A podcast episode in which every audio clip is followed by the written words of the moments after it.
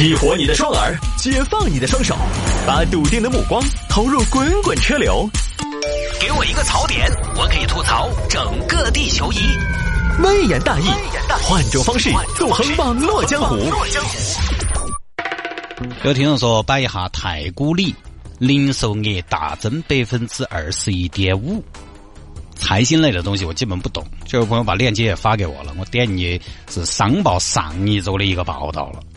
我们这个新闻呢，当然有一些特点，就是它不一定是最及时的，因为我们也不是那种特别严肃的新闻，所以呢，新闻的及时性啊，这种东西我们不是那么的讲究啊，也不影响嘛。在太古里这个地方呢，大家一年多而不少，可能也要逛那么一两回。说的是港资商业二零一八年的一个成绩单，其中就重点提到了太古地产，太古系商业的出租率非常高，达到百分之九十九到百分之一百。而且租金保持了大幅增长的态势，让内地商业地产商羡慕不已。其中呢，就说我们这个成都远洋太古里全年业绩已经达到了四十一点六亿元，而去年的大环境是什么呢？就是大家可能在新闻各处新闻也看到了，社会消费品零售总额增速回落，就相当于是太古里嘛在逆势上行嘛。这个大概就只能说到这儿了，你格外怎么说嘛？当然，太古里这个地方呢，我们今天节目最后呢就琐琐碎碎跟大家分享一下。太古里确实呢，直言不讳，我算是一个太古里吹。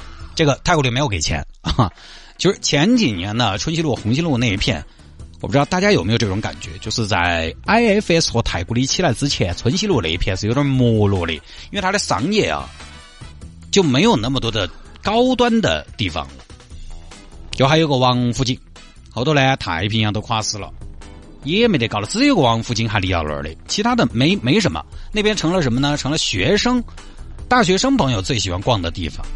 有那么几年就是很不爱去那一团转。我那当然不是说我的消费很高哈，说春熙路满足不到了，不是，就是其他地方好多也有，我没得必要跑那儿去。但一直到什么呢？IFS 和太古里修好了，尤其是太古里修好了，我基本上一个月要去太古里两三次。啊，大家也不要说哦，太古有钱哦，一个月去两三次太古里哦，是不是每次都有新感觉？不是啊，我哎，其实你不要说，还真是。嗯，我有没有钱，并不影响我去逛。我可以只逛不买，呃，是逛街又不是扫街。哦，你硬要买一么多，看到你在那逛，我给你买条街，不是。我们家经常都是周末带孩子去什么呢？直奔方所看书，看到中午吃饭，娃娃在广场上看哈儿喷泉，那个也花要好多钱嘛。停车比较贵啊。吃饭，你太古里附近丰俭由人，你在太古里商圈里头没得地方吃，你到附近嘛吃的多得很，吃的复杂点儿，吃的豪华点儿，吃顿火锅也是人均几十块钱，便宜点儿呢，你吃碗面也人均十多块钱，也不是没得。再贵的，人均一千多的也有，喜欢去。因为无论是城南、城西、城东还是城北，我觉得能和太古里打的商业 基本上没有。太古里一出，一个能打的都没有。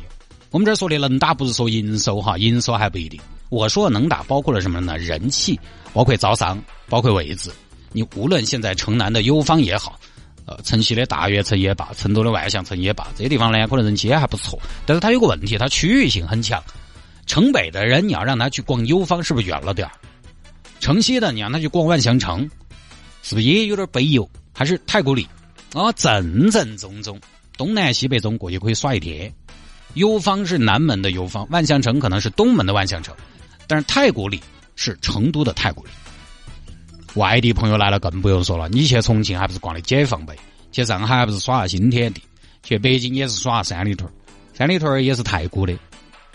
每到大的节假日，太古里全是外地口音，包括，嗯，包括品牌也是嘛。太古里的品牌是真的强。前几天我有个朋友发的朋友圈，他一个从法国法国回来的朋友到成都来，他朋友带到太古里，他那个朋友逛了一下，发出一句感叹：成都这么潮啊！连这个牌子都有，那个牌子叫什么呢？叫 Off White，是一个潮牌卖的也是贼贵。我去那个店里边看了，待了差不多一分钟啊，就出来了。今年一月在成都开的全中国第三家店，不在于奢侈品多，在于潮牌很多，吸引年轻人，能制造话题的网红品牌很多。我们就同样比较一下 IFS 太古里，之后给人的感觉呢要年轻一些。IFS 也高级啊，一楼是奢华、厚重、传统，包括它一二三楼，然后连卡佛。太古里的地上一层其实也贵，但是也新奇、也活泼、也开放。那是一个吸引年轻人的地方，年轻人在哪儿，活力就在哪儿。因为年轻人首先消费观念更前卫，而且第二，年轻人更加愿意分享。买了啥子东西，看了啥稀奇，马上就要分享出来给闺蜜、给朋友。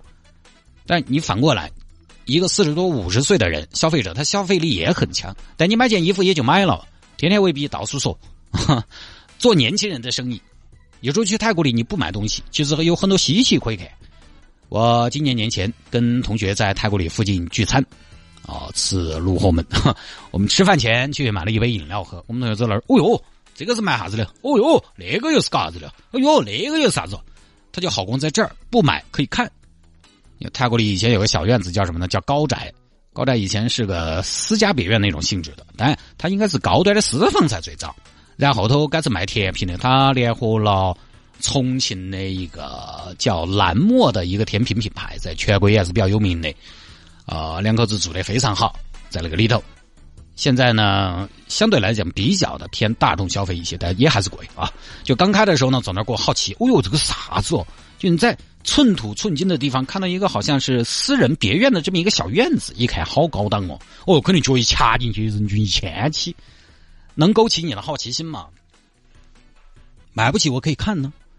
泰国里还有一家店嘛，卖箱子的，卖的复古的摆件什么的之类的，我到现在也不知道这种店应该叫什么店。你会发现，哎呦。现在还有人会专门因为一种风格而开一个店，新奇其实就是很多朋友愿意去太古里的一大原因。你没到说，哦，去太古里那么多人，天天几万的人流量，每个人都要去买东西啊啊！你就当是什么呢？像我们这种就当刘姥姥进了大观园，而且太古里哈，大众品牌、奢侈品牌在一层楼，你发现没有？大众品牌、奢侈品都在一层楼，既有什么科奇啊、爱马仕啊，又有阿迪耐克那些。它不像传统商业，传统商业前面说的等级森严，也就有这么个意思。IFS 的话，我每次都直接跳过一楼，当然也没有问题。但其实呢，它就没什么太多亲和力，它有一定的距离感。太古里，你刚看到，哎呦，爱马仕买了几个算算，这是测出来阿迪达斯，亲人呐！刚刚看到卡地亚，哎呀，我咋会膨胀到看卡地亚了呢？测出来桃源眷村，二话不说买了一碗豆浆，就这个感觉还可以。当你觉得你不属于这里的时候，马上有品牌告诉你：“我们欢迎你啊！”但因为它开放式商业嘛，这个本来也是人家的一大优势和特色啊。当然，就泰国里开业这么多年呢，品牌来来回回其实也换了不少。有些呢开起生意也不见得好好，反正有人成功，也有人失败嘛。那总的来说，他们的招商确实做的还不错。我觉得该人家生意好，这个确实没办法。